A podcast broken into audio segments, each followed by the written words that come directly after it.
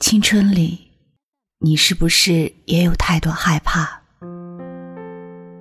友情太真，我怕遇不到你。如果你想让我留下，我就留下来。爱情太沉，我怕放不下你。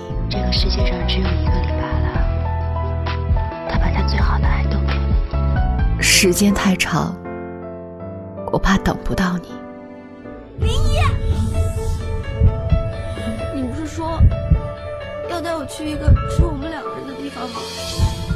距离太远，我怕追不上你。沈佳宜，我很喜欢你，非常喜欢你，总有一天一定会追到你。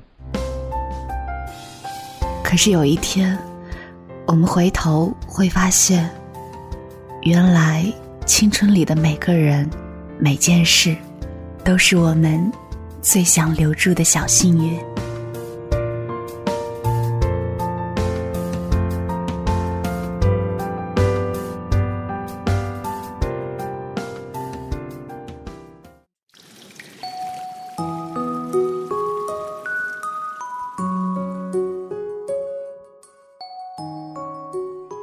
你好，欢迎收听青苹果音乐台，这里是与青春有关的故事，我是遇见。今天要跟你讲的故事来自作者朱小浅的《暗恋要有礼貌》。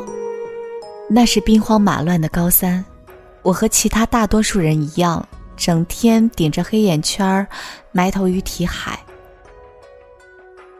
有一天课间，我正被一道数学题弄得心烦意乱，却突然听到同桌说：“周岩下个礼拜要去美国。”他说这句话的时候，像说明天要月考一样平常，我却趴在桌上，难以抑制的哭了起来。周岩并非多耀眼的男生，只不过他在我的眼里，一切都是刚刚好，从眉毛到鼻眼。从发型到身高，全好看的恰到好处，也可爱的恰到好处，少一分乏味，多一分腻味。不过很可惜，我和周岩来自不同的世界。谁说年少的喜欢可以单纯到不理会世俗？周岩家底殷实，父母都是高知，他从小看到的世界就比我广阔。这些让我在他面前自惭形秽，只能将那份喜欢藏在心底。即便同班两年，我和周岩也几乎没有过任何交流。那时，只要能远远的看见周岩，再枯燥的学习生活也是活泼泼、亮堂堂的模样。可现在，他前往地球的另一端，我很难控制住心底的悲伤。闺蜜安慰我说：“没关系，你可以像《初恋这件小事》里的小水那样，在接下来的日子里奋发图强，努力让自己变得更好，然后在最好的时光和周岩重逢。”闺蜜却忘了，生活不是电影，很多的久别重逢都不过是物是人非。所以，即便闺蜜将未来说成了一朵花儿。我还是难过了很长一段时间，缓不过神来。周岩去了美国后，有一天我看到他在班上的 QQ 群里说：“好怀念小城桂花糕的味道。”有同学打趣他说：“活该，谁让你非要漂洋过海？”周岩也不恼，在群里留了个地址，附上一句话和一个可爱的表情：“改天谁有空给我寄块桂花糕呗。”我毫不犹豫地拿起纸笔，在草稿纸上记下了那个地址。当时的我只有一个念头：无论如何要让周岩吃上桂花糕，缓解他的乡愁。可关于怎样才能将东西寄到地球另一端，我一无所知。为了不被家里人怀疑，我只好去找旁人打听。弄明白费用及流程后，我有些沮丧，因为要想给周岩寄桂花糕。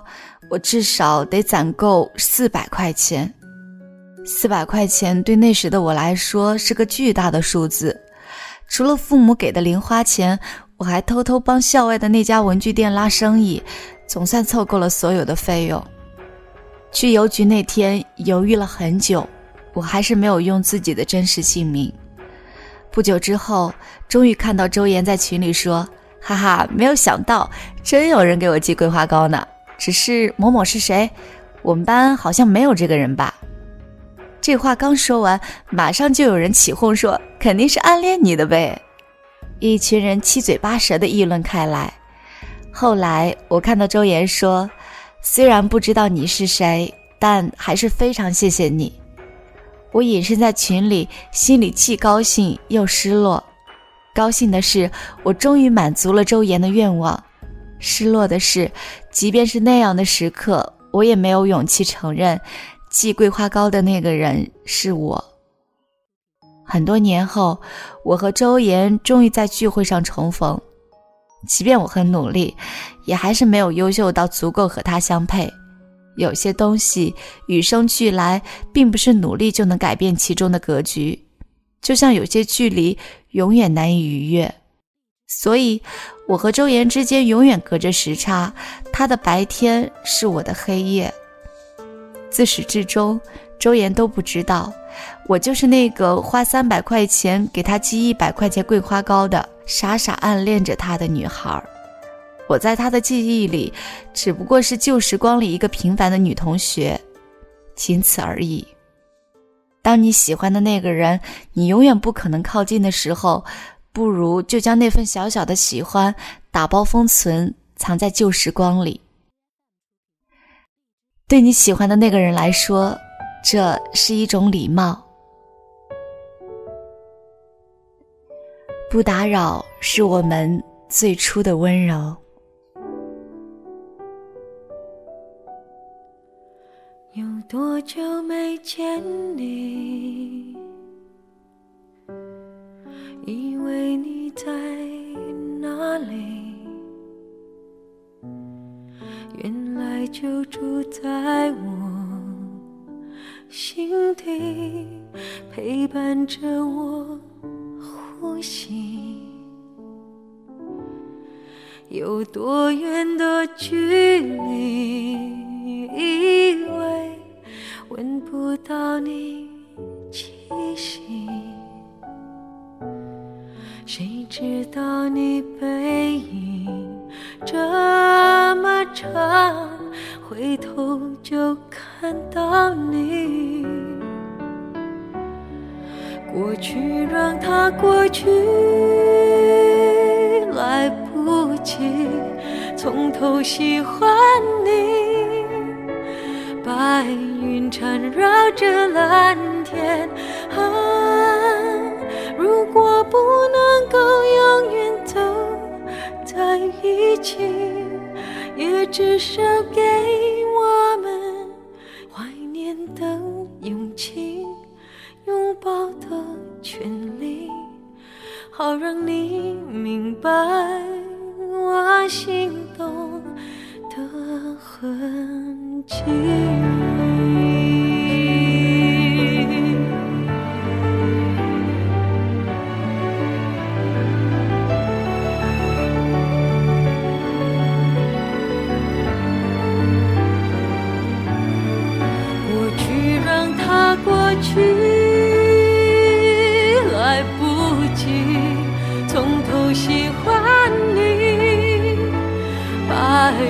缠绕着蓝天啊如果不能够永远走在一起也至少给我们怀念的勇气。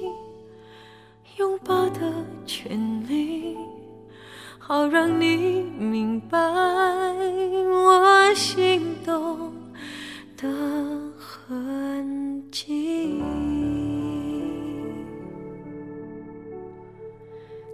只想再见你。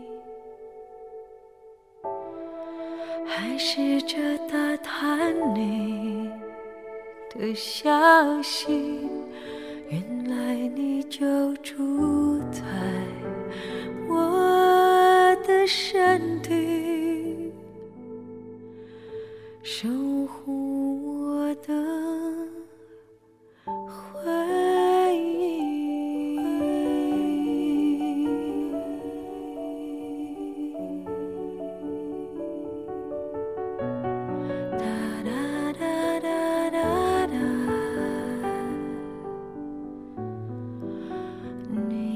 就